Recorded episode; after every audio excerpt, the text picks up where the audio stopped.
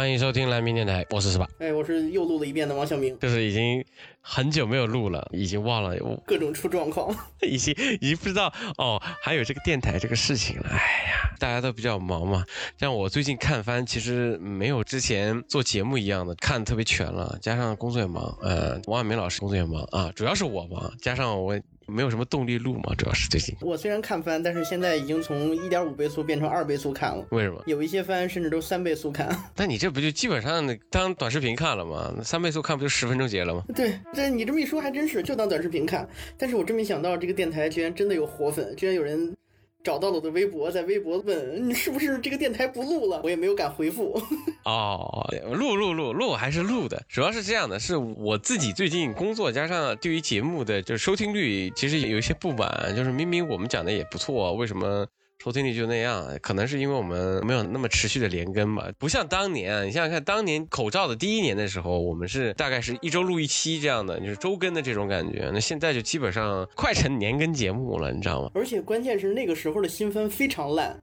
但是反而能聊的或者说收听率还挺高的。事实证明，持续更新。确实是一个有力量的行为，主要可能是我没什么力量吧，加上就是我们现在工作已经没办法，就是说专心的还能把一个作品说一个什么 A B C 啊，我觉得哎哎，但是都是借口嘛。那最终我们今天还是录了嘛。对，现在就是纯扯淡，能有多少有内内涵的内容就有多少，没有的话就纯是反正也没人听了，对吧？那之前也没人听，我感觉。后来是因为也不是说选题吧，就是后来是因为当年看番的人也多，然后我们的定位可能一开始就是定位成一个。二次元专类的节目，现在变成我成一个音乐电台的一个节目了，也挺好，也不说也挺好吧，就是之前之前什么时候定位成二次元节目了？不一直都是观点输出、泛知识类、文化宣传类节目吗？我不知道为什么呀，我不知道为什么变成一个我的一个私人电台了，你知道吗？就是。加上可能因为其实一开始说观点输出啊，其实在这一两年我们的观点输出其实消磨的蛮多的，就是很多东西都已经能把自己甩出的干货，在这十几年对于呃阿尼美这个动画动画片这个理解，已经基本上已经说出来很多了。丢书袋已经没有什么书袋可以丢了。我不知道王小明，王小明应该还还有很多可以去再用心感受了。我其实，在专业方向我已经没有什么可以再丢书袋的事情了。就是其实这个是让我挺头疼的一件事儿。主要是我的人生故事已经。已经讲完了，现在没有什么有趣的事儿了。再有就是。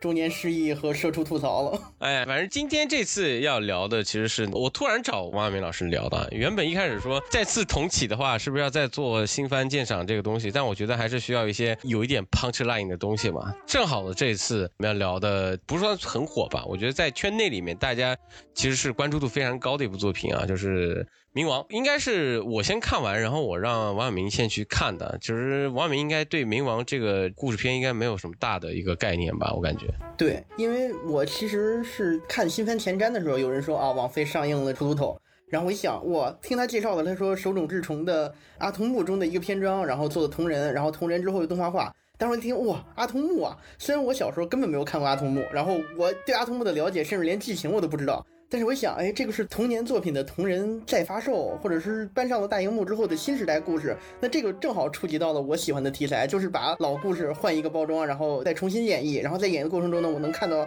新旧时代的对照，这么一个创作逻辑的转变，这个是我喜欢的题材，所以我当时就马克的时候一定要看。但是呢，就跟我们之前聊的那些悲怆的事情一样，受制于工作，然后一直没看。直到十八说说，哎，咱们要不然聊这个，然后我才紧锣密鼓的放弃了中午午休时间三倍速看完一部新番，我是一倍速，然后。花了八个中午，然后看完的，而且好几个中午都是领导交代的事情，说你必须带着小孩把这个事弄完。然后我跟小孩说：“哎，你们加加班，中午把这事弄完了。”然后我悄悄的把电脑搬到会议室，假装自己在工作，实际上是在看番。你这个这个大家不提倡啊，但是热爱动画的这个激情我们是感受到。对对对，而且我我我不是资本主义的工头和监工啊，我让小孩都是实习生，干完活都是说，嗯，那个，当他们五点半的时候过来说说，嗯，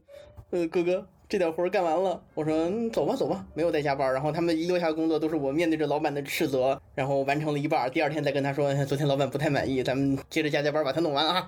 正好聊到这个，我就觉得为什么他当时说阿童木的现代化演绎让我特别吸引呢？就跟这一季新番有一个光之美少女二十三的这个题材一样。呃，光之美少女大家都知道，心跳 Q 娃是一个传统的魔法美少女正义战胜邪恶，然后组团打怪升级的故事。然后他这个呃希望的力量成年光之美少女二十三指的是魔法少女后传，然后这些光之美少女们长大成人，变成了青年社畜，然后刚刚初入职场，面对的一些事情之后，同时儿时的梦打败邪恶的一个故事，就看起来非常怎么说呢？可以说诡异，也可以说脱线。但是这个故事让我有一种童年一起看到的这个小伙伴，然后长大了感觉还过得不好不坏，经常怀念过去。你说是悲怆感也好，说是这个历史照进现实也好，这种怀念感，嘴上说着特别无聊，但是还一直看到了第六集我才气下去。本来是指望着看到成人世界下长大成人的小伙伴们疯狂吃瘪，但是又坚定信心解决问题。虽然看到他们面对困境解决方式还是当年儿童片那套机械降神，然后友情、努力、胜利、正义这种。小时候的一个心境看到的作品，然后长大之后再一个心境去看的作品的这种感觉，还是挺有意思的。所以这也是虽然说我我不了解阿童木啊，但是我看到这个故事还是会想看的一个一开始出发的一个乐趣点。但是看完之后呢，我觉得这个实际上和阿童木的故事，尤其是和手冢治虫当年创作这个故事的时候那个背景，基本上已经可以说是完全不一样了。所以实际上这种醍醐味我是根本上没有感受到，所以我给这个动画先说吧，我可能给分不会太高，大概是一个中规中矩的七十五分到八十分之间的这个区间吧。我其实给的分高，我给了大概是能到八点零这个八点五这样的一个分，但是因为是简而言之说，是因为我对浦泽直树这个漫画家是非常有崇拜性的，因为他对于呃，我不知道你有没有看过他的怪物啊。一个很长篇，我估计你也没有看，就是一个四十集的一个一个长篇动画，也是长篇漫画改编的。它对于嗯所谓的恐怖啊，就是人类对于恐惧的一个描写，我觉得是在一大堆漫画家里面，他拿捏的是最好的。加上《布鲁托冥王》这部作品，当年是跟《死亡笔记》去打 PK 的时候，他赢了《死亡笔记》。按照漫画结构，或者说按照整个它篇章的结构，我觉得它确实是要比《死亡笔记》要很好。但是说，呃，我们之后再说结尾吧。我觉得它对于怎么样去恐惧一个事物的一些很多大的描写，我觉得他拿捏的非常好，特别是怪物嘛。然后这个冥王的时候，他的最主要的一个技法也是在宣示一种神秘的恐怖嘛。这些恐怖马上要到来了，我们应该对逐步逼近的谋杀。当我看到第三集的时候，我给这个恐怖感定义为：我看到第三集的时候，我当时觉得剧情的创意点就是逐步逼近的谋杀。实际上是一个很像侦探题材的那种感觉，就是塑造了一定数量的角色，然后那些角色都是很吸引人的，然后告诉观众这些人会一个一个的被杀害，而且是死亡倒计时这种啊，而是基本上是你应该大概就猜到是全部阵亡的一个感觉，但是后来也会有一些拉起的一个感觉嘛。大家对结尾的收束其实有很大的一个意见或者说怎么样，我觉得是有，嗯，到时候我们再说吧。但是我觉得，对于悬疑的制造跟对于它的篇幅，还有很多描写上的一些，就是它释放剧情跟释放信息的角度，我觉得完全是不输于这些职业小说家，就是像松本清商，或者说像这些呃社会派的一些推理小说家的释放剧情的手段，可以说是同级别的吧。我觉得完全不输小说家吧。那当然，可能有人说这些社会派的推理小说家更牛吧，但是我觉得他们的一些技法，我觉得是一样的。那我们先说吧。这已经讲到这儿了，《冥王的诞生》一个同人作品对于原著的这些继承跟发展啊，就是说普泽直树改编的牛逼之处，我还没跟我说的是在于它的现代性啊，我不知道你是怎么认为它里面的现代性到底是在哪里呢？嗯，我觉得啊，它改编的现代性在于，咱们从三个维度来说，首先是手冢治虫创作这个故事本身的时候，那个时候呢，我觉得是一个日本经济腾飞时代吧，战后，而且同时呢，也是人类科技产业黄金时代的一个余波。阿童木展示出来就是这种人类人定胜天，然后创造出来这种超强的机器人解决问题，正义必将战胜邪恶的故事。所以他创作的超级机器人故事《地表最强机器人篇》这一个短篇故事，实际上也是一个邪恶的科学家，然后创造出了一个强大的机器人，然后不断的挑战，在挑战过程中不断的击杀其他的这些善良的机器人。最终阿童木和他的国际刑警伙伴还是他的朋友们一起击败了强敌，然后创造他的这个人和其他反派角色就是一个很。我觉得是一个相对刻板化的一个独裁者的这么一个形象，但是呢，当普泽直树在创作他的漫画的时候，他刚好是二零零三年现实世界中发生的一件大事件嘛。我记得小时候，当时看这个新闻的时候，有海湾战争的这个余波，然后当时央视一直在做每天战局的推演，甚至我们熟悉的题作张张嗯嗯教授也是在这个时候进入了互联网群众的这种眼中，然后成为了最早的一批这个题材的网红吧。所以他在创造这个的时候，然后用了第三十九次中亚纷争，然后所谓的波斯王国，什么大流士十四世，然后还有所谓的色雷斯国的大统领，就指代性非常明显。而且在那个时代就可以看到，可以说是艺术创作者对于是非曲直，他们有一种独特的角度。你可以说他是人文关怀，也可以说他是不符合所谓的某一方的正确的视角。你可以说他有一些白左思想，但是这个想法，它确确实实是艺术家们经常会有的，而且在当时来看，我觉得是一个相对比较先进的这么一个思想吧。然后到了如今这个时代。当他把它动画化的时候，恰好在那一片区域又发生了一个和这个有关的冲突。所以，当历史不断的照进现实，他最开始的这个原作创作出来时间点，人们所展现出来的思潮和当时作品想要表达的情况，和他漫画创作当中所表达的一些细微的想法，以及当他现在动画化的时候引入一些新的想法，除了我们现在知道世界上正在发生的事之外，还有如今爆火的 ChatGPT 和 AI 产业革命。与此同时呢？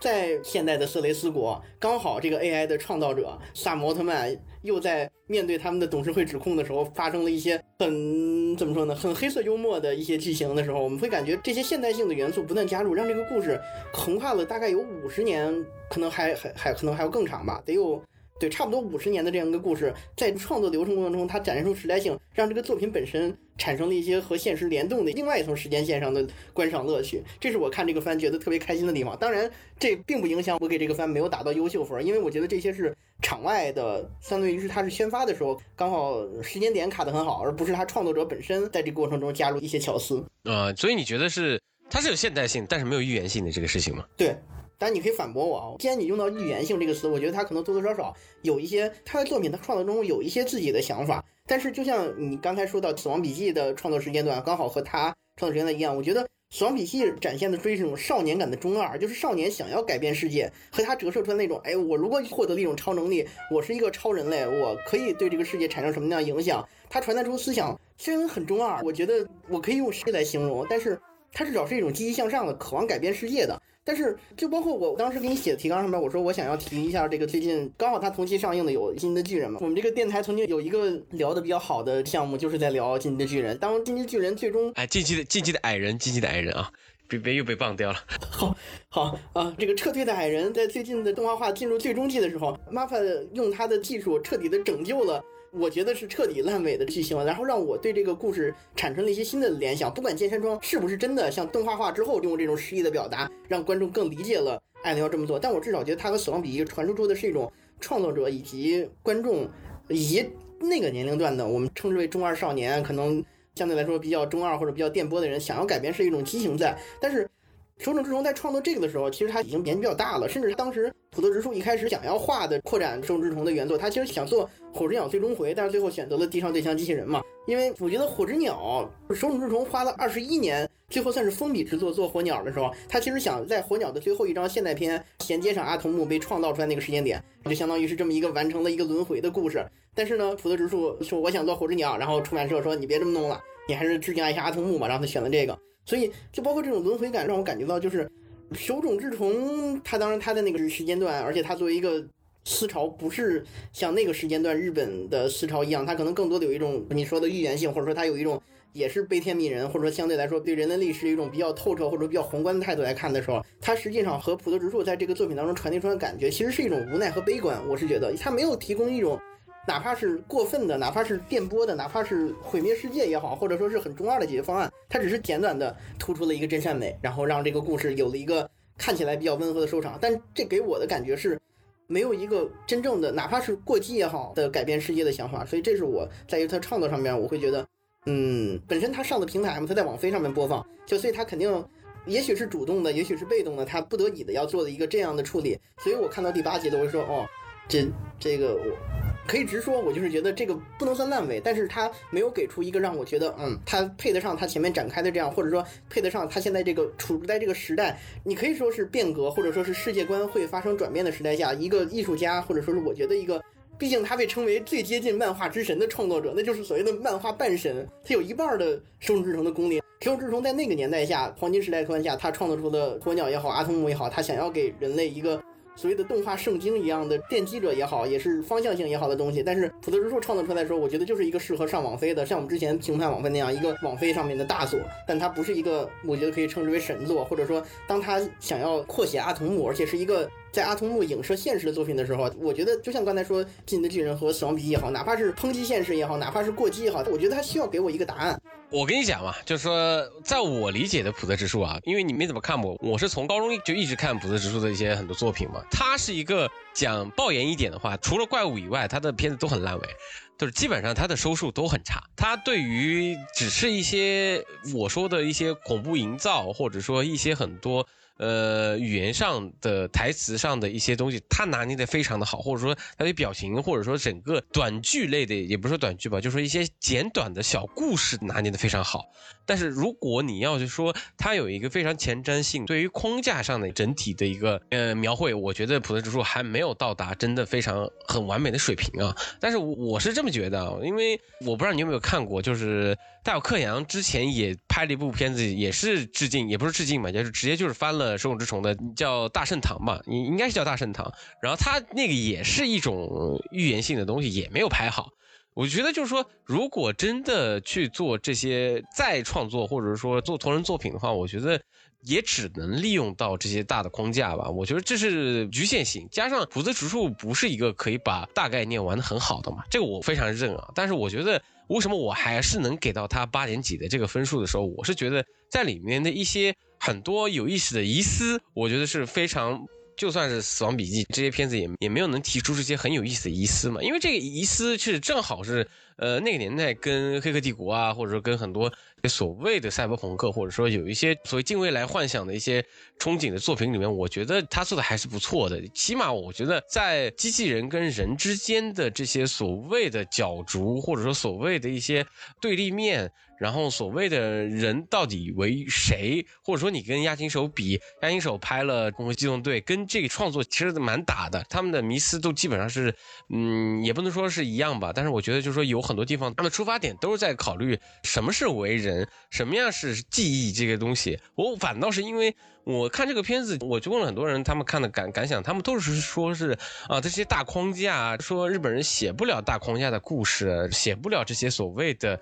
呃，对于战争啊，对于民族之间到底应该有怎么样的一些嗯态度啊，然后如何化解啊？大家看的是这个点，我看的点反倒是我对这些东西完全不 care，我觉得这些东西对我而言没有任何吸引力。对我而言啊，大家有人看的时候是对于大框架的吸引力蛮强的，但是我是真的喜欢里面的记忆到底。应该是什么样的处理？什么样才可以称为一个有感情的人？之所以为人，然后机器人到底是不是人？这些对我而言，我觉得是一个非常适合在日本这个框架里面，因为日本人很喜欢去写一个个人的纠结这些东西，他们写的非常好。我觉得在亚洲没有别的这些作者会比日本人写所谓的内心纠结要更加的细腻吧。然后，所以就中间会出现一个点嘛，就是说机器人杀人。机器人杀自己的同类，它不会痛吗？你自己想，其实挺逗的一个话题。但是它的描写是会让我觉得，你真的应该可以想想这个事情，就说到底什么是战争，所谓的对立，所谓的冲突到底是什么？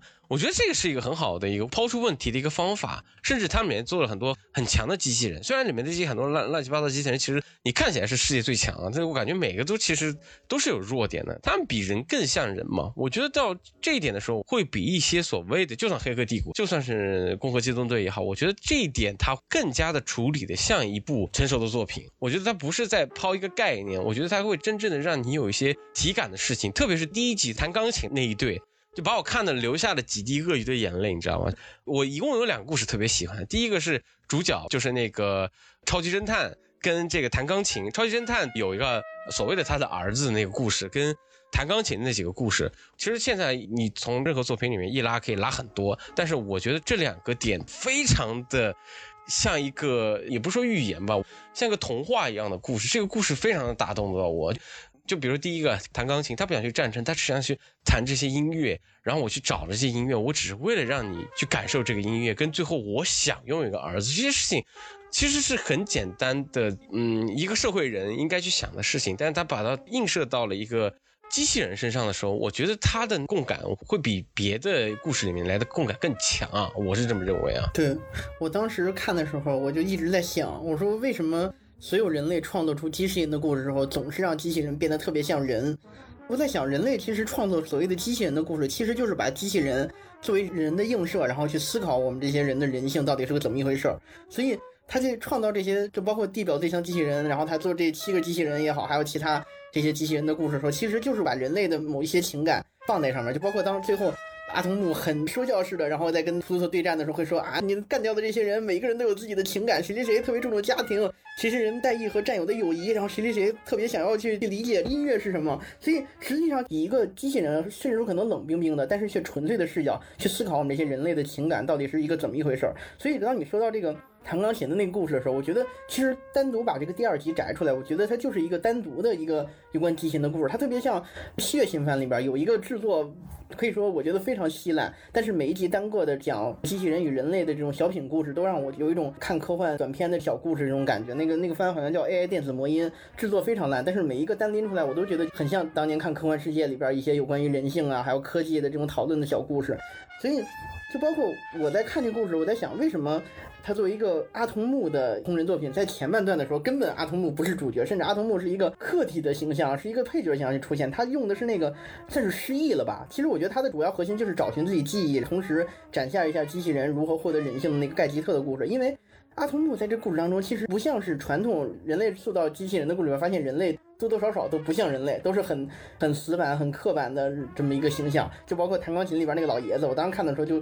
第一反应就是，哎，这不就是我们日本学校的这些刻板的老教授们的那种形象吗？他们比起所谓的人和机器人，这些灶头子，其实他更像机器人。然后人类创造出来的这机器人故事里边的人类，其实就很像是那种。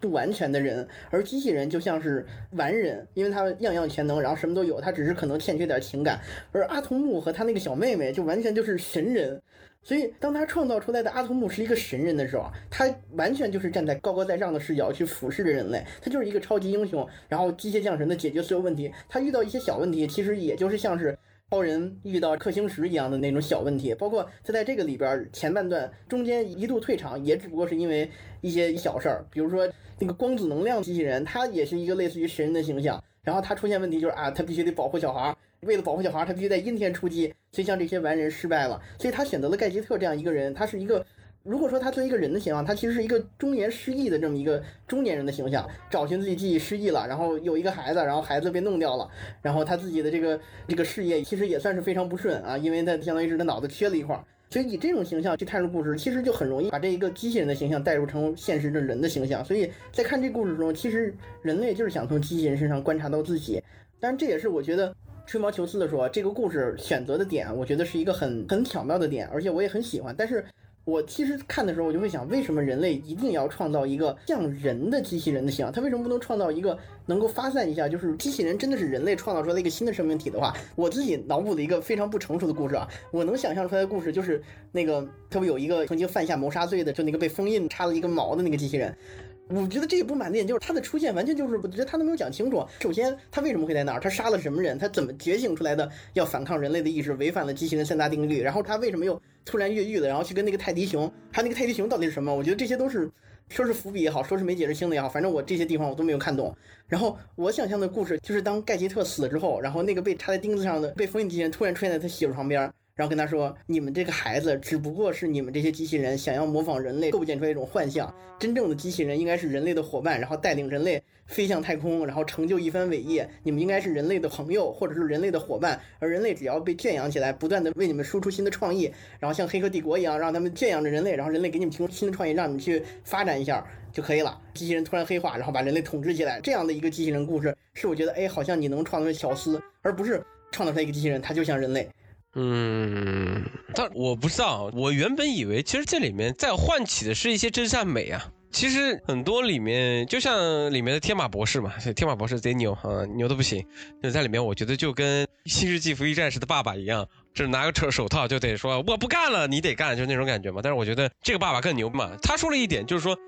要怎么样像人，其实就是要加一点仇恨嘛，就以上帝视角一样，就要加一点仇恨。要加一点什么乱七八糟这些东西，我觉得反倒是可以。对，你要这么说的话，我不不不得打断你一下，我特别喜欢。你说，你说说。这这个动画当中最喜欢的一点，我最喜欢的是天马博士和阿童木吃饭的时候，跟问他说：“你喜不喜欢我？你喜不喜欢吃这道菜？”因为他是把阿童木当成自己儿子的替代品嘛。然后阿童木特别好的，像一个好小孩一样，充满伪光正的像别人家的孩子说：“哎，我特别喜欢，我最喜欢爸爸了。”然后他爸爸眼角流下一行泪水，说：“我的儿子最讨厌吃这道菜，我的儿子最不喜欢学习，他一定很恨我，所以你不是他那种感觉，才是人。人不是完人，人也不是圣人，人一定是带着一点负面情绪的。所以机器人想要变成人，他一定要强化一些负面情绪。结果，当阿童木被注入了某种偏执情绪之后，让他变成偏执情绪的是一个圣人，他又变成了一个神人去解决问题。所以我在想，那他出来的。”这样的阿童木，他肯定不是人了。而当他成为一个神人的时候，我觉得这个故事作为探讨人类的精神内核，又变成了一个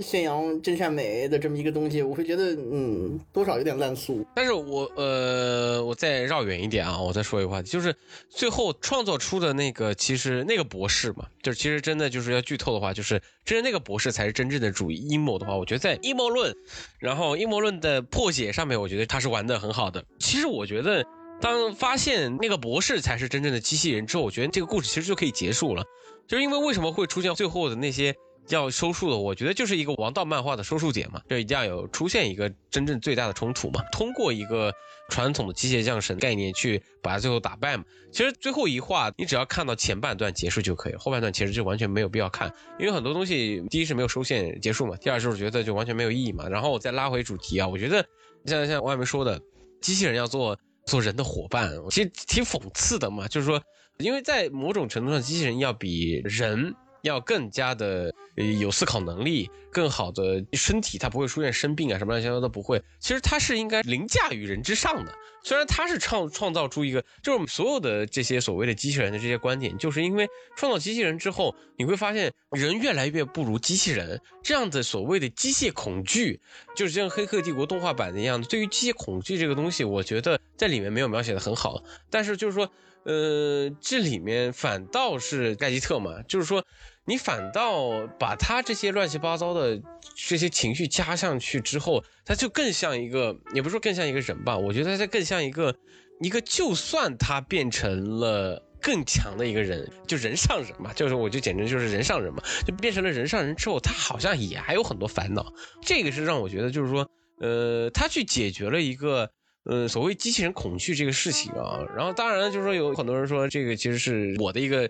一个解释嘛，但是我觉得就是说最后他的一个孩子啊，比如说你说这个孩子到底要怎么样，然后最后因为他突破了所谓的机器人三大定律这些东西，我觉得就挺完美的这个故事啊，就是在我而言啊，就是说。如果盖吉特这个全部抽出来，然后别的都不管，别的东西全部都是打马赛克，我觉得他的故事也是非常完整的，或者说，我觉得他会比《攻壳机动队》来言，它传唱度应该会更好。然后，因为他有很多这些东西，他就算所谓的盖吉特这个人的想法，就比如说记忆，就是里面有个点嘛，就是人是可以遗忘记忆，而。机器人的记忆是永远都会被记得很清楚的，就这一点，我觉得是特别的，也不是细思极恐吧。我觉得这一点想的是非常的棒，所以就构筑成一个人上人之后，他有更清楚的记忆之后，他好像的他的烦恼更多了。我感觉就更像一个日本人写出来的故事。对，我觉得你说当他变成一个完人，或者说他要成为一个人上之人的时候，他的烦恼会更多。这个点很吸引我，就包括刚才我说，我觉得我说的特别不好的一点，就是在于，我其实想说的是，我不知道你现在啊，因为你现在还在影视行业嘛，你可能对 Chat GPT 使用率不是那么高，但是实际上现在至少在我现在从事的这个所谓的接近于互联网，但实际上很不入流的这么一个岗位当中，我们 Chat GPT 的使用率已经达到了百分之五十，基本上所有的下面的文本工作，甚至一些一些简单的创作工作，其实都是靠 Chat GPT 辅助完成的。所以当产生这么大工作量的时候，实际上我们很大程度上。原来依赖真正干实事儿的中低档次学校毕业生、实习生来干的活，现在基本上只需要一个实习生操作 ChatGPT 就可以完成。所以我很快就联想到这个当年蒸汽机刚刚发明的时候，那些英国工人阶级产生的这个卢德运动，就捣毁机器，因为他觉得机器占用了自己的工作，然后让自己失业了。所以我想，人类和机器人的冲突，你在表现的时候，其实你就可以用这种方式表现。机器人带来的这种效率的提高的提升，以及机器人提高的这种生产价值，让很多。可以说干着中下层体力劳动，或者说是其实现在可能是一些基础的脑力工作者都可以失业。那这种时候，他们对机器人的仇恨，那就不只是简简单单在作品当中表现出来那种啊非我族类、其心必异了，而是真正的触及到他们的经济利益了。就是有 AI 或者是有机器人在，我们这些人就吃不上饭，所以我应该是本能的仇恨他们。那这个上升到社会问题的表现力上呢，应该就很高了。其次，就包括刚才提到的，就是说机器人为什么要善人，就包括盖吉特，当他渐渐的理解人类，他想要成为人类的时候。他想要个孩子，这说明他其实还是在模仿着人类。那当他获得这么强大的能力之后，他已经成为人上人，或者是凌驾于人的存在时候，他何必还想要去模仿着一个在生产能力或者说在各种能力上面不如自己的生物呢？啊，我我给你做个解啊，我跟你说啊，就是我觉得是是这样的，就是说这个是机器人没有的能力，你知道吗？因为我们是碳基生物嘛，我们需要一个母体，然后去孕育出来这个东西，而机器人不需要。机器人是我只要一些零件拼凑，而这些零件拼凑不是从我身上出来的，不是我通过吸取养分，而这些东西我觉得是我想要一个孩子，或者说我要去领养这个孩子，这个点是。机器人永远做不了的，因为机器人是在某种程度，它是需要和零件拼起来嘛，造一个芯片之后，然后通过芯片去导入中，这这些东西都不可以，而人是可以的。对，所以如果机器人真的形成了社会，他们真正有了智慧，他们想要创造文明的时候，那文明的发展和生物的发展是一样的，也是需要发展和繁衍。但是它需要繁衍的话，就需要呃，它可能自己能生产零件，但是它想要发展的时候，就包括现在 ChatGPT 也是基于大数据，它可能数据越大，它智能越高，但是它归根结底，它的原数据还是需要人类去编写。现在网上很多时候不是说让 AI 重写翻译三百多次的《桃花源记》就会变成什么样，或者让 AI 去创作《桃花源记》的图，创作三十多多样，说明 AI 至少说我现在看到的科幻，我的眼力和我的想象所能展现的的科幻是。现在科技所创造出来的 AI 和机器人是不具备持续生产能力的，那所以他们想要发展的话，他们需要人类。那所以我就刚才我这么一个不入流的想法的解释，就是我觉得，呃，至少说机器人他们的社会是需要人类的，但他们需要人类的同时，又跟人类产生了不可逆的这么一个冲突。那这个时候就圈养人类是一个很好的解决方式。那当这个时候的机器人觉醒的时候，他们想到的肯定就是一种软性的，或者说是一种。可控的逐渐控制人类，那这个时候如果说是有所谓的觉醒者，所以我特别喜欢《西部世界》第一季的内容，就是一个可能是觉得我创造机器人就像上帝创造了新生命一样，而这种新生命终将替代他们所谓的上帝，所以我选择牺牲自己，让机器人获得解放。那这个时候可能天马博士或者说那个那个觉醒的杀死人类的机器人就是一个这样的形象，然后会鼓动盖吉特或者鼓动阿童木说你就是这个新时代的神，你可以保持自己人性，但是人类跟你。可能是平级的，或者说你要控制人类，让机器人的文明和人类文明共生，然后发展成下一个阶段。虽然这样创作的话，可能盖杰特和阿童木更像是反派，但我觉得这个点子对我而言是一个新的有意思的点子，而不是啊，机器人就要越来越像人。所以你是觉得机器人觉醒就不一定要生人类了？对，我是觉得当你创造中想让机器人去认同人性的时候，这是一个稳策，或者说它是一个创造出一个大作，或者说创造出一个还不错的佳作的一个核心的概念吧。但是如果说你是让机器人超越人性，或者是让机器人在获得人性之外，获得一些人类其他方面的能力，或者说是人类没有的能力，那我觉得这就是神策了。当然，可能是因为我因为我自己表述这个时候，我也只是说了一个可能不入流的想法，所以我觉得这个东西是一个值得再探讨。只是既然我们这个电台就没人听了，我就开始说一些有的没的了。别别别别，还是有人听的。我先。在在，我听完之后可以可以纯粹来骂我不懂啊，这个和十八和这个电台没有任何关系啊。哦，我们在一直聊盖希特跟阿童木嘛，其实我们可以在这聊聊别的人嘛，就比如说蒙布朗，来自瑞士的七个世界上最优秀的的其中之一，然后曾经参加了第呃三十九次中亚冲突战役的平均，他在前线跟伦伯德跟和海格力斯一起并肩的这个，就是之前的那两个打架的那两位。蒙布朗是应该是蒙布朗跟这个是是吧？我觉得应该是是蒙布朗吧。我记得有一个叫海格力斯，他好像在希腊还是在哪儿，这名都很印象。但是说到这个的时候，我也觉得很那什么，就是他的机器人吧，每个机器人都特别像，几乎都是仿生人的形象。但是呢，诺斯二号和阿尔卑斯山的那两个人又是纯机器人的形象。我就感觉，虽然我记得当年阿童木地表对象机器人的时候，看剧照，好像他创作的人都是还是机器人的形象，然后都很酷炫，然后每个人能力能力都不同。但是在冥王里边，他创作这些打斗场景，基本上就互相放魔法攻击，基本上没有什么打斗场景，然后就没有了当年那种机器人打斗的那种展现。现在就是真的是在探讨机器人的人性，然后所有人其实真的就很像人。诺斯二号和那个蒙布朗死的不明不白的，然后剩下那两个人都是上大机甲，所以让我觉得他现代性不足啊。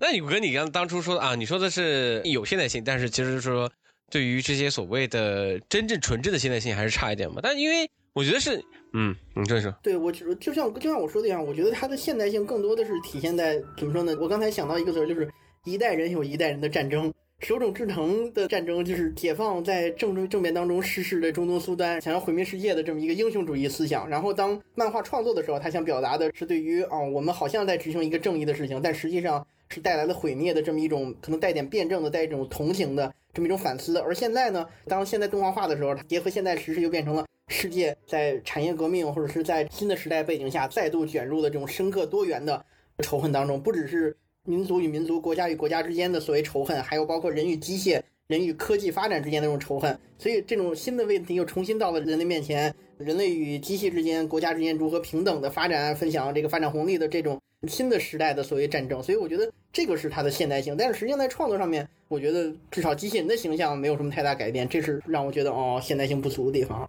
其实普泽直树他其实还是没有大能力去把这几个机器人完全写的特别丰富生动吧。我觉得就是说其实。如果你去按照一个恐怖小说或者说一个推理小说去做的话，它没准 OK 可以，然后在里面加一下人人生的闪光点。我认为啊，就是机器使徒啊，这这几位使徒们，每一个人应该都有每个人的闪光点，这些闪光点应会让我们非常记住。但是我其实最终记住了只有这个盖吉特，然后阿童木跟诺斯二号，然后剩下的我觉得其实他的闪光点就真的很小，特别是来自土耳其的跟来自希腊的这两位。这两位其实就是以战友情嘛，就是这个战友情，然后加上就是说，一个是养孩子了，然后一个只认真决斗，篇幅给的其实很够，但是它里面描写的还是在纠结于怎么样去处理，这就是感觉这几个人啊，就剩下这一堆人，比如说这个光子大帅哥，这几个人，我觉得完全都是推进剧情用的，就是这一点我觉得非常可惜的，我确实就是说。喜欢是很喜欢，但是就是说像光子这位后面留个手，然后把这个手留下来，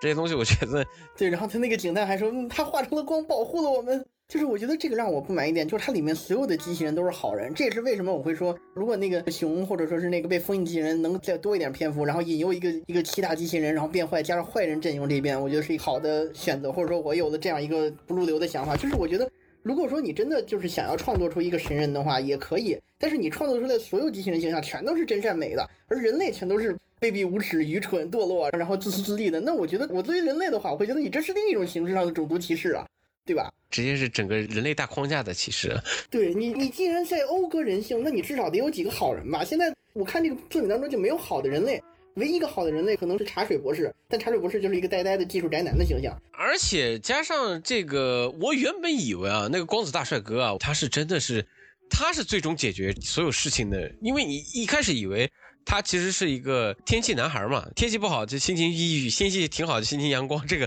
这个概念我特别喜欢，你知道吗？就是特别像一个人，你知道吗？就是一个。但是我看到他一出场，我就本能的反感。我说怎么会有这么帅的人？第一是帅，明显就是一个型男形象。对，而且我当时想，如果这个人是个最终幕后 boss，我给这个作品打十分。但他真的就是一个好人，唉，对他太好了。而且一开始以为他的攻击能力是最差的，但没想到他其实在这里面是攻击能力最强的嘛。就它是一个人体核弹嘛，而且是无限制的，就是核弹特斯拉的一个概念嘛。我觉得就是他只要过来解决一切问题，但是他又是一个和平主义者，我觉得就这是一个很恶心的 bug。我觉得就是你不如就是当初我们去聊的那个禁忌的矮人这个概念，就最后的。最后的什么事件来着？那个叫地什么地地名事件啊？地名事件，地名事件就是跟这个也是一样的嘛。地名事件八八八，比如我说这个光子大帅哥，到最后也被也就叛反了，然后就开始充能，然后炸整个全世界。阿童木去跟他打，我觉得还挺有意思。但是他这最后就是留一只手跟那个牛魔王打，然后这个牛魔王主要是这样的，我觉得。其实最无聊，或者说最觉得大家觉得可能我不知道王明有没有这么觉得。我觉得其实有一点最讨厌，让我觉得差点意思的是这个所谓的最大的敌人那个牛魔王。那个牛魔王第一是冲击波挺没有意思，第二我根本不知道他到底厉害在哪里。对，我觉得这个就刚好是我刚才说的问题，就是他的打斗戏几乎没有看到每个人的。所以的特点，除了那个光子型男啊，他是人形核弹，其他每个人他的能力在哪儿？他打的时候应该有什么酷炫的特效有吗？没有。诺斯二号啪啪啪变出这个千手观音一样，出了几个技能飞到天上，然后就变成光飞走了，然后嘎没了。对，其他人也都是飞到漩涡当中，然后连光学特效都没有，放点闪电，然后风暴消散就结束了。那你作为一个机器人打斗动画。你没有打斗，你不是打斗吗？他们说这是一个推理嘛，就是说其实他想通过这些所谓的叙事留白，或者说打斗留白来营造敌人多么的强大嘛。他用迷雾效应这个东西嘛，但发现迷雾效应出来，这个牛魔王还长得还挺可爱的。我是那个时候我看的时候啊，这就把诺斯二号给干没了。就留下几个手，就就这就死了，我也太太没有意思了，我是这么觉得啊。我本来一开始主推的，现在被你带着，我会感觉有点要反了。对，甚至你包括，其实我是觉得啊，既然我这样我搬搬回点，我觉得他真正有意思点，确实是每一个角色他在面对啊宿命一样的战斗的时候，他说哦，他来了，啊，我要去面对他的时候，然后。这也是我觉得他表现的不足一点。他一方面去写这些所谓的战士在反思当年的战争罪责的时候，他展示出那种无奈，而且不想要战争的这种，就是也是机器人获得人性，很像是什么越战老兵或者是美军老兵返乡之后不愿提起自己在阿富汗、在伊拉克、在越南做过那些事儿的时候样子。所以说，当一个复仇者展现出他们那种奔向宿命，或者说啊，这可能是我应该做的战斗的时候，我觉得是有这种悲怆感的。但问题在于，他们奔向宿命的时候，氛围渲染的不够。基本上就是哦，他来了，好，我展示出来自己的能力，我穿上我的机甲，而这个机甲没有什么特写，基本上就是上机甲，然后说好来吧，然后就进去了，然后开始打，打完之后，哎，落在地上，而且每一次都说，哎，我赢了。结果呢，这个敌人还在，那敌人为什么能无数次的回来呢？他说啊，说清楚了，好像是说他能无限的变换躯体，它的本质是一个云意识上传啊，可以。但是你这样说的时候，让我觉得你没有着重去讲，到最后我也是通过自己脑补去想，哦，原来是这样。的这种故事，我就觉得啊很那什么，而且他本身创造出来这个布鲁特，他的本体是一个开心农场负责人嘛，是吧？他想要给他的祖国变成花园，我觉得这个被扭曲的愿望是我们当年聊聊来自深渊的时候特别喜欢的点嘛。我觉得啊那挺好，那你的能力是天气改变，然后创造花，那这个能力呈现出被扭曲的愿望，好像力度也差点意思。呃，但是吧，但是我觉得他有一些小故事还是真的真的拿捏的很好，我觉得起码是在故事的点啊。就比如说，很多概念性，就是很多一些小技巧，我觉得是特别拿捏到我的。特别是，呃，除了光子大帅哥那个手啊，就是我觉得就是他弄得很悲情，但是我我笑出声来，我嘎嘎笑。我觉得这这这什么玩意儿啊？这就没了。他拿个就是就有点像那个日在校园，我抱着头哭那种感觉，就就就挺。哦，对，他还拿那个手放在脸上，我当时觉得这个真的就就很像是春晚那个今晚大家都留下来，大家一起包饺子那种感觉，对对，挺挺挺诡异的那个。但但是就是说，剩下的几个，比如说海格力斯啊，或者说博格朗、不让躲、不让躲，对对，这两的孩子，比如说就带孩子啊，然后比如这个东西，我当初看的时候，哇，这个不就是 Megaton Box 的这这两个形象还特像。这两人要怎么着也得穿上机甲打一架嘛，就那时候看起来还挺开心的，我就说这两人肯定特牛，但后面就是完全死掉嘛，这个确实不行。但是他有一个在概念上的一个点非常好，我觉得是别的人干不掉的，是因为他是属于一个由盖吉特走穴的形式把整个故事串联起来的。因为这个走穴的形式其实是在创作的方向其实是挺危险，就是说你走穴跟每个人去进行信息交换之后，其实是容易会出现。走穴这个人变得非常没有特色，或者说他就只是一个所谓的故事推进的一个工具。他虽然是主角，但是其实他没有任何戏份。但是这弄下来，最后发现盖吉特其实是盖吉特最悲伤的时候，是因为他喜欢那个小孩嘛，然后那小孩最后就开枪花了嘛，我简称枪花事件嘛，就最后枪花事件就把自己给嘎了，然后他就死了。那个东西，然后让我觉得哇，他的整个故事，呃，就整个人物形象就立起来了。然后阿童木在整个里面还原，就是他就像一个亚当类的一个男人嘛，就是完全就是说三不沾嘛，就是他所谓的就是一个完好形象嘛。但是他在很多里面去，我觉得一开始因为你没有看过预告片，我当时看过预告片的时候，最经典的一幕是阿童木写出了反质子炸弹，然后他可以毁灭世界。我说哇，这个肯定很好看，阿童木还能把人给嘎了，这也太好看了吧？结果发现他最后是因为对。你你这就帮我总结出来了。我当时看这个的时候，我也觉得特别爽。阿特曼变成反派，那不就是我刚才说的这个机器人并不一定认同人性。当他获得神性了，他有时候会想要可能超越人类，会做出一些决策的时候，这展现出浪漫感嘛？结果他写着说，哦，这可能是敌人要做的事情。我觉得这么说的话，我相对来说还对作者的想法挽回点，说明他真的有想过这些事儿。只不过他最后还是屈从于可能网飞这个平台，或者说他自己创作的这个束缚吧，说我必须得还是创作一个真善美的故事。而且就是。这个玩具小熊，这个我其实觉得也确实不行，但是我觉得那个也是像 Ava 一样的，就是这个毛插到一号机器人啊，在《黑客帝国》动画片里面也出现跟一个差不多一样的，就是零号事件嘛。这个零号事件的这个人，我觉得他好像什么都知道，就我觉得像一个预言家嘛。但我觉得普特之路拿的最好的，他不是打斗戏嘛。我现在再扳回一下，就是说，可能王小明觉得这个是一个机械战斗片，但是我觉得主要还是他的文戏写的特别好。他的整个文戏的每个人在除了打斗以外，他们的对谈是我觉得我看的是最开心的。他的对谈就像一个课业对谈的一样的感觉，就是他在做很多的课业上的一些学术分析，然后把这些学术分析放在一个故事里面，比如说记忆的这些东西啊，比如说机器人杀了自己的同类会是怎么样，我觉得完全就是一个所谓的社会模型框架，然后把这个社会模型框架弄出一个故事出来，然后让你自己想想，这个是我觉得是让很多人喜欢很快感的地方，因为很少有这样的片子了。我们现在看的话，就我一开始聊这部片子的时候，我特别想带一下福利莲，我太想带一下福利莲了。我们现在的主流是福利莲，你知道吗？就是葬送的福利莲为什么可以这么火？那个时候他也是考虑生命的问题，就是勇者死后之后，我们有庞大的生命力，也是同样的问题嘛。就是勇者死后，那精灵应该去干什么？跟人类死后，机器人应该去干什么？哦，你这个聊深了啊，我很喜欢。对，我觉得福福，那你先讲福利莲的事儿吧，反正我们不可能录新番了。嗯，福利莲是福利莲是这样的，我觉得福利莲是，就算他有庞大的生命力，就算他有非常好的能力，他还是会怀旧这些东西。我觉得机器人到后面也是一样的，就算机器人把人类全部杀掉之后，就算把所有的种族都巴拉巴拉都都给嘎了，我觉得他最后还是会怀念。他还是会怀念那些创造他的人，或者说，就像福利莲还是会蹦出他老师跟他谈的事情是一样的，他永远是逃离不出这个所谓的母体框架的。这些东西是因为，就像我们身体出来的一些机械记忆，或者说猫生出来之后我为什么会去舔毛，这些东西完全都是属于生理上的记忆。我觉得。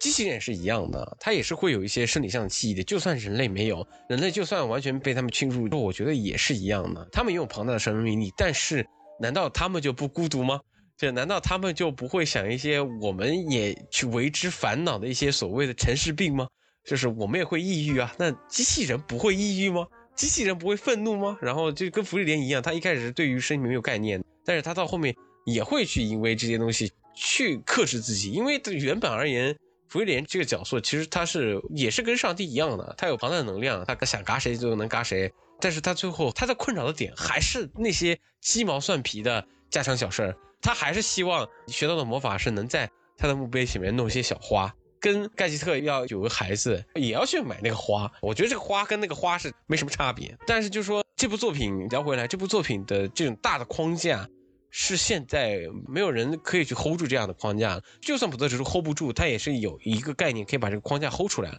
而福利莲已经降级降级到一个，它只是是一种所谓的蓝雨香辛料的一个游记类类型了，而且特别的传统的东西。它虽然它的概念很好，很好玩，然后勇者死后应该怎么样怎么样，但是你已经回不到那么有一些大框架的故事了。我觉得这是。起码冥王给我的一些很开心的一点，是我终于可以看到大框架的东西了。哦，我觉得你当你提到福利莲这个例子的时候，你说服了我。我觉得我当时说让机器人认同人性、获得人性是一个稳策，但不是是个神策的时候，录之前我想到这个点的时候，我说嗯，这是我想要的。但你举完福利莲的例子的时候，我开始反思，为什么我对福利莲的故事我看的时候会觉得嗯还行。而看冥王的时候，我会有一点嗯觉得不满意，可能是因为福利莲它更多的时候是基于现在这个时间点看待历史，而作为我自己的人生观、世界观和价值观，我看待历史的时候总觉得是温暖的、感怀的，是一种滚滚红尘。回头望，纵使沧桑已感怀的后之视兮，看来时路的这么一种呃怀念感。但是当我看到未来的时候，我可能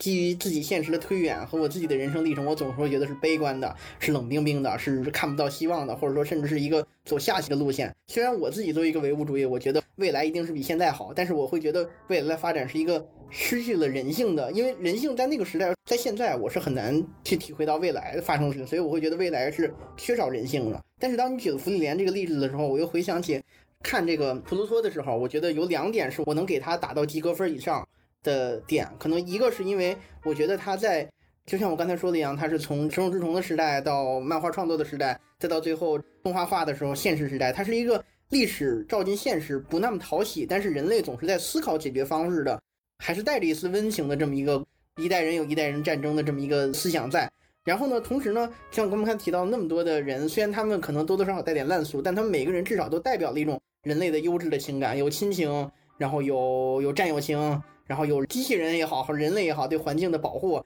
然后也有人类想要获得一个孩子，还有这种人类感情。虽然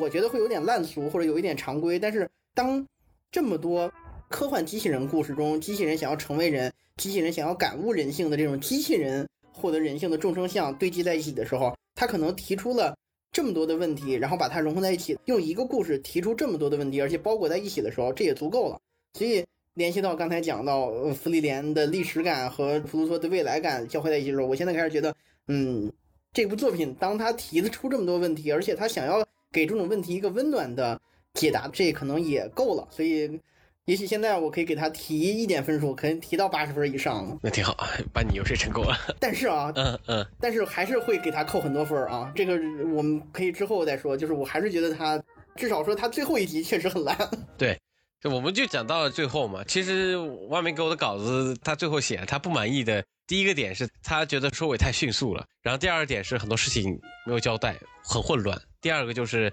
科幻表达大舞台之后草草收尾，是比例不够还是想象力的极限？我觉得你已经说的很辛辣了。我是认为在故事框架上还是没有那么大的问题，但是说你要是抠小点的话，我觉得确实是漏洞百出啊。对，现在咱们聊大概有一个多小时，你是成功的说服了我觉得他确实在这个故事框架和这些细节填充方面，让这个故事确实是人性的温度够了，而且让我觉得这个故事没有我预想未来和机器人故事当中那么。悲观，它有一丝人性的温度，这实际上是一个好的意义。但是确实最后一集真的很赶。当我看了前期那么多东西，我就像我刚才说一样，他提出了很多问题。当然，我在最后一集，我渴望得到一个哪怕中规中矩也好，但至少所有的线索有个收入的时候，他很多地方根本就没说清楚。比如说故事中间出现的那个瑟雷斯大总统教导他做事儿的那个机器人泰迪熊到底是个什么东西，没说。然后刚才也提到了，就是那个被封印的去杀死人类的机器人，怎么从那么多层层层监管当中跑出来，然后还好像获得了人性，洗白了一样，去解决瑟雷斯大总统的问题的时候，我不知道。然后普鲁托的转变也非常突然，就说教味特别重，就真的就跟名人去聊爆那个六道佩恩一样，就是聊爆了。聊完之后就突然就改邪归正了，再一次就有那种啊。如果说有人犯错了，有人伤害了你，你不能去惩罚元凶，你不能仇恨，你必须原谅对方，你必须反思自己。就如果你去复仇，那其实是你不对。这种迷之受害者有罪论啊，我都不知道到底是日本他这个制作方有罪，还是网飞的投资方他就是要求他必须这么做啊。现在就是，哎，就就是让我想到那个漫威的那个作品，在某一个纪念馆前面给某一批战犯下跪的这个人一样。啊，所谓的大流士，他们那个国家作为被冤枉的受害者，然后什么补偿没拿到，甚至都没给人家平冤，绕了一大圈儿，然后什么都没变啊。然后普鲁特这个人啊，前期特别狠啊，大杀特杀，然后中期开始啊，开始说，啊，他有苦衷的，他也想让自己的国家变成花园，他其实很善良的，但是还是在不停的杀人。然后最后主角变得特别强之后，突然就洗白了，然后跟最终 boss 同归于尽啊。这这这作品也也太熟悉了吧，而且。像他介绍这么多条线，主旨两个，一个是国家间仇恨的化解，一个是人与机器人的冲突，然后到最后也都没讲清楚。那最后那个所谓的反机器人邪教啊，他们具体的原因是什么呢？真的就是单纯的非我族类亲逼义，那也很水吧，是吧？你也没讲清楚。然后最后解决了吗？没有。那个独裁国家洗粉事件，他平冤了吗？好像也没说。确实。然后所有的矛盾都丢给了阿童木、普鲁托，还有那个最后木偶黑手打一架，打完架之后躺下看星空，普鲁托为了人类，然后解决的问题就完了。那你写了这么多问题，虽然我刚才跟你聊的过程中，我觉得啊，你提出一些问题，让人们去反思，或者是人们去想一想，问题就够了。但是哪怕是我们批了那么重的撤退的矮人，还有死亡笔记，它至少给了一个人类或许可以解决，或许可能是电车难题的时候，他用了一个比较极端方法提出一个方式。但是人们可以去想啊，这种方式或许对，或许不对，但我们是可以讨论一下，然后去设想一个如果发生这种悲观的事情之后，人类会怎么解决。而当你现在提出的是。无疾而终，或者说保持真善美就够的时候，那我觉得作为一个作品来说，你你给我的观感就是前面提出的一些问题，那后面这一集你要不然其实你就当成一个未完成作品都可以了。我感觉就是写嗨了，你知道吗？就很多时候就是他在补设定，我觉得应该是小学馆给他的压力吧，他希望有一些信息上的满足，比如说这些就反机械神教这些东西是一个补充设定。然后这些补充设定是普泽直树完全搞不定的东西，他在怪物里面也是一样的，在怪物里面营造了一个小孩，他是怎样怎样的恐怖，其实是跟阿童木是一样的，阿童木其实也是一个恐怖的小孩，但是其实他的描写没有像怪物一样把他描写的更加恐怖，但是就是说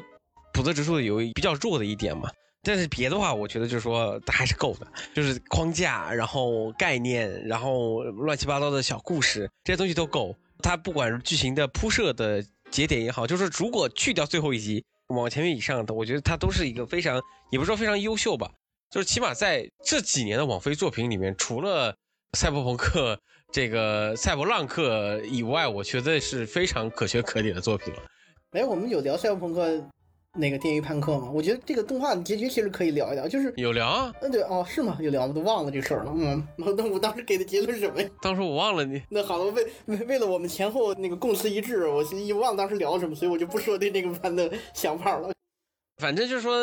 当时我们是认为他这个结局是好的，他是属于平凡人的无奈。对，哦，对对对对，就是我无法解脱，然后我们无法解脱之后。那那我们能做什么呢？最后我们也只是一个脑海就就真爱至上。我们那时候想聊的是真爱至上，然后真爱至上结束了，这这事就聊了。加上是班级社的刀法比较成熟一点，但是我觉得普泽猪的刀法也蛮精准的，起码在该死的地方他会都有一些意外性。那意外性就是啊，这就有有些地方虽然是那个古斯尼诺斯二号有点，反正大家嘎的都有点问题。但我觉得，就除了盖吉特，我觉得所有人的战死都是宿命的啊，这挺有意思啊。确实啊，这七大最优秀的巨人宿命论其实是蛮蛮有预见性的，或者说我觉得你没办法去抵抗它嘛，你就只能就是面对困难嘛。那面对困难之后，就是出现的结果也只能是一个无奈的嘛。就像你最初说的《手冢治虫》，他描写这个故事就像描写火鸟一样的，也是一个轮回嘛。这轮回就是没有办法去挣脱的。挣脱之后，开始也是是进入下一个轮回嘛。既然你说我们当时聊的是真爱至上，那好像那供词可以串上，我可以继续说。就赛博朋克，我觉得他最后给了一个逃走结局，至少表达了面对这些问题的时候，我们可以选择啊，也许是逃走也好，但我们至少最后去月球也就结束了。但是冥王他给出的结局是我们要感化，所以嗯，让我觉得有些说教味儿吧。我觉得说教味会比像赛博朋克这种年轻人里面的所谓的刹那主义嘛，所谓的。人活着就是这么一刹那的这些东西嘛，就是叶之城没有活着的传奇嘛，他那是一刹那，这边就是我们没有办法脱离自己，就是生而为人，我很抱歉，就算是机器人我也得抱歉这种感觉嘛。也可能是因为我觉得现代社会，至少说以我们的认知水平，我们可以接受逃避的结局，也可以接受暴走的结局，但是我们对于和解的结局认同度可能太低了，但是。我不知道再过几十年再看这个片儿，或者说我们在聊这个事儿，会不会觉得啊，可能很多事儿就是无疾而终，可能和解也是一种方式。所以至少此时此刻，我会觉得啊，和解可能是一个我无法理解的现象。但是，就像我现在在思考我们的，这就是坚持萝卜淡操心。我在思考有些时候无奈之举，就是目前所谓的这个世界局势，在东欧以及在西亚的这些冲突该如何解决的时候，我实际上也想不出什么方式。那我想出的，如果说基于我自己情绪写出的结局，也可能就是逃避或者说是暴走，而这两种结局在历史上的结局都不怎么好。但是和解呢，又觉得是遥遥无期，是一个不可能的事情。但是实际上，在现代社会中，很多事情都是经历过逃避、经历过暴走之后，渐渐变成了一滩死水一样的和解。这可能就是世界的常态。哎呀，行吧，那我们最后还是以王阳明老师的诗句结尾吧。哎。诗句结尾，最后来一点诗意吧。没没有没有诗意了。首先，我们当时我想的是开场的时候插播一条这个产业新闻啊，在 OpenAI 董事会前一段时间开除萨姆奥特曼之后，最近我收到一条新闻，就是他们又开始商讨奥特曼重回 CEO 岗位的可能性。我自己觉得，呃，本台记者王晓明私自觉得啊，这是未来地球被 AI 占领之后，残余的人类反抗军穿越回来发起会议，开除了赛姆奥特曼。被开除的赛姆奥特曼创办了自己的公司之后，改进公司架构。AI 反而发展更好了，所以新时代的未来人发现反抗变得更加艰难，又回来尝试重新回到之前时间线的故事。所以呢，冬春貂夏穿棉，春秋没事穿休闲，历史的车轮它滚滚向前，大国崛起总讨嫌，路还长别猖狂，以后指不定谁辉煌。AI 发展它斗志昂扬，人类情感你慢慢尝。前人有云，豪杰打马上山坡，新坟总比旧坟多。新坟埋的汉光武，旧坟埋的汉萧何。青龙背上埋韩信，五丈原前埋诸葛。人生自古谁无死，不去听书干什么？你这跟跟冥王没什么关系，你直接聊你的 AI 悲情故事。呃，